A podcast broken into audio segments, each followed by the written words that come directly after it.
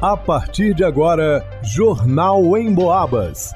As notícias da região, de Minas e do Brasil, você ouve aqui na Emboabas, em 92,7 e 96,9. Emissoras que integram o sistema Emboabas de comunicação. Vanusa Rezende. Votação de piso salarial da enfermagem, tombamento das mangueiras na Avenida 31 de Março estão na pauta da reunião da Câmara de São João del Rei desta terça-feira. Alisson Reis. Na semana de combate ao fumo, o pneumologista de São João del Rei alerta sobre os riscos dessa prática à saúde das pessoas. Leonardo Duque. Hemominas de São João del Rei busca por doadores de sangue do tipo O. Estoque baixo pode afetar atendimento médico na região. Jornal em Boabas. Os vereadores de São João del Rei estão reunidos nesta terça-feira, dia 29 de agosto, para uma reunião ordinária. Um dos projetos a serem votados é sobre o pagamento do piso salarial da enfermagem no município. A informação foi repassada pelo secretário de Saúde, René Marcos, durante o programa independente da Prefeitura na Rádio Emboabas Mais Informação. É, o dinheiro chegou dia 20, dia 21, dia 22, né? Como todos, 2 milhões e 900 e alguma coisa. É, hoje, né? É, nós vamos mandar a lei para a Câmara, né? Tem que ser feita uma lei.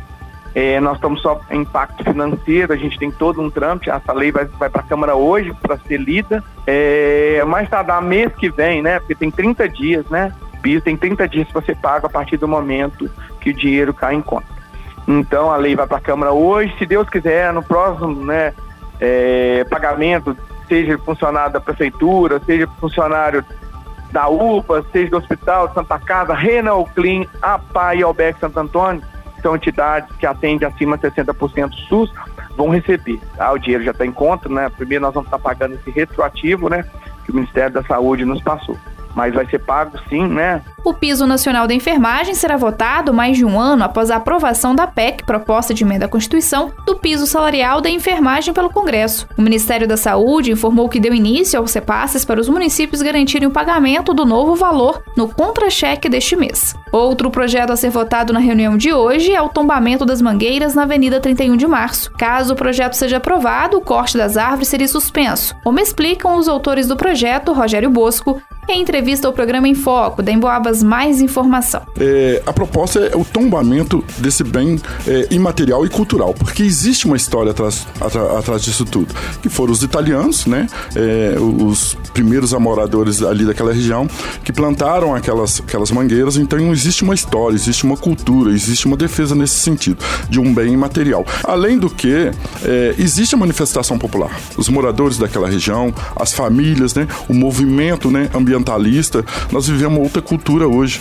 Uma pessoa argumentou, ah, mas antes a gente cortou 28 mangueiras lá no fundo da horta, ah, não sei na onde. Mas antes a gente armava arapuca, caçava pombinha, né? Então eu vejo essa proposta de lei, não só nesse quesito, mas de bens e materiais, para que a gente possa manter a cultura, manter a história. Até então, todas as oito mangueiras da região da Gruta serão cortadas para um projeto de revitalização da Avenida 31 de Março. A reunião é aberta a toda a comunidade. A Câmara fica no centro na Avenida Ministro Gabriel Passos, número 235. Para o Jornal em Boabas, Vanusa Rezende. Nesta semana em que se lembra o Dia Nacional de Combate ao Fumo, o alerta sobre o uso dos produtos e das formas de consumo do tabaco é direcionado a toda a população. A Associação Médica do Brasil confirma que os produtos derivados da combustão da droga contêm aproximadamente 7 mil substâncias tóxicas, sendo responsáveis, direta ou indiretamente, por cerca de 55 doenças em nosso organismo. Duas delas são consideradas mais graves, ou seja, que provocam mais malefícios à saúde, conforme explica Dr. Hamilton Campanati Ribeiro, pneumologista que atua em São João del Rei. Os malefícios do cigarro para o pulmão, eles, eles são múltiplos, mas eles podem ser resumidos em duas grandes doenças. Uma que é a doença pulmonar obstrutiva crônica, que, que nós chamamos de DPOC, que é uma mistura um, de, de enfisema pulmonar com bronquite crônica do cigarro e o câncer de pulmão. Então, essas duas doenças, elas além de incapacitar, elas levam a, ou levam à morte ou levam a uma doença crônica, é uma doença que vai abreviar a vida das pessoas. O uso do cigarro eletrônico, consumido de forma social por muitos jovens no país, mesmo sendo proibido no Brasil, também mereceu um alerta de Dr. Hamilton. Segundo o especialista, um cigarro eletrônico concentra em si uma quantidade de nicotina correspondente a um maço de 20 cigarros tradicionais. Por esse motivo, a droga eletrônica, que costuma ter aromas mais agradáveis, também é altamente prejudicial ao corpo humano. Cigarro eletrônico, embora não tenha o alcatrão, ele tem a nicotina em doses que equivalente um cigarro que se compra um cigarro eletrônico ele corresponde ele tem a quantidade de nicotina que tem um maço de 20 cigarros então aquilo é inalado ainda tem substâncias como propileno glicol e outras substâncias que levam essa nicotina para dentro do pulmão e daí para a corrente sanguínea afetando a circulação o pulmão os órgãos internos o cérebro todos esses órgãos nobres vão ser afetados pelo cigarro eletrônico. Seja com jovens, adultos ou idosos, o desafio para largar o hábito do fumo não é uma tarefa fácil. Um suporte psicoterápico e uma boa conversa com o fumante para que ele abandone o cigarro é fundamental, não é mesmo, doutor Hamilton?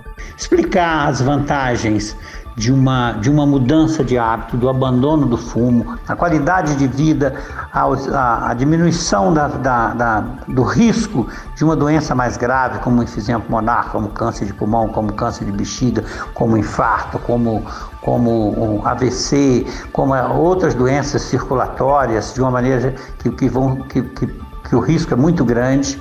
Então, esse, essa forma de mostrar esse, os benefícios né, e o exemplo que ele vai dar também para a família, e, e, tudo isso é importante. A Organização Mundial da Saúde considera a epidemia do tabagismo a maior causa isolada evitável de mortes precoces em todo o mundo. No Brasil, em média, cerca de 156 mil mortes anuais têm sido registradas, 428 por dia, devido ao tabagismo. O Dia Nacional de Combate ao Fumo 29 de agosto, foi criado no Brasil em 1986, justamente para reforçar as ações nacionais de sensibilização e mobilização da população contra os danos sociais, políticos, econômicos e ambientais causados pelo tabaco.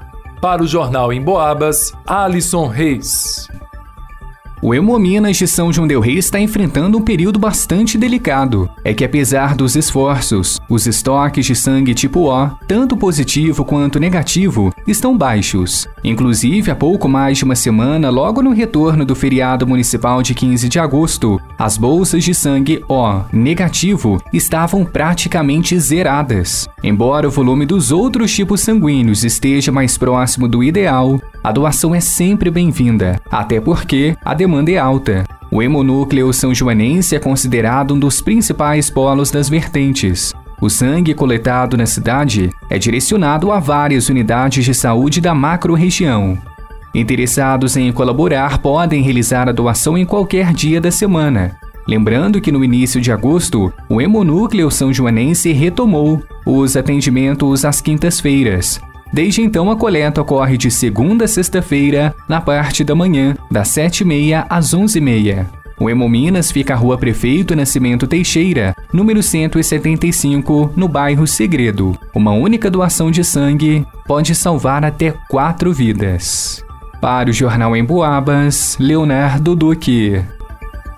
Em pesquisa inédita do Cantar Ibope, realizada em todo o interior de Minas Gerais, um dado importante apontou que, de geração em geração, o rádio se mantém como um veículo que renova seu público se consolidando a partir do momento que as pessoas acumulam mais idade. Eu vou explicar melhor. Segundo a pesquisa, 19% das pessoas do interior de Minas começa aos 12 anos a ter relação com o rádio, normalmente em casa.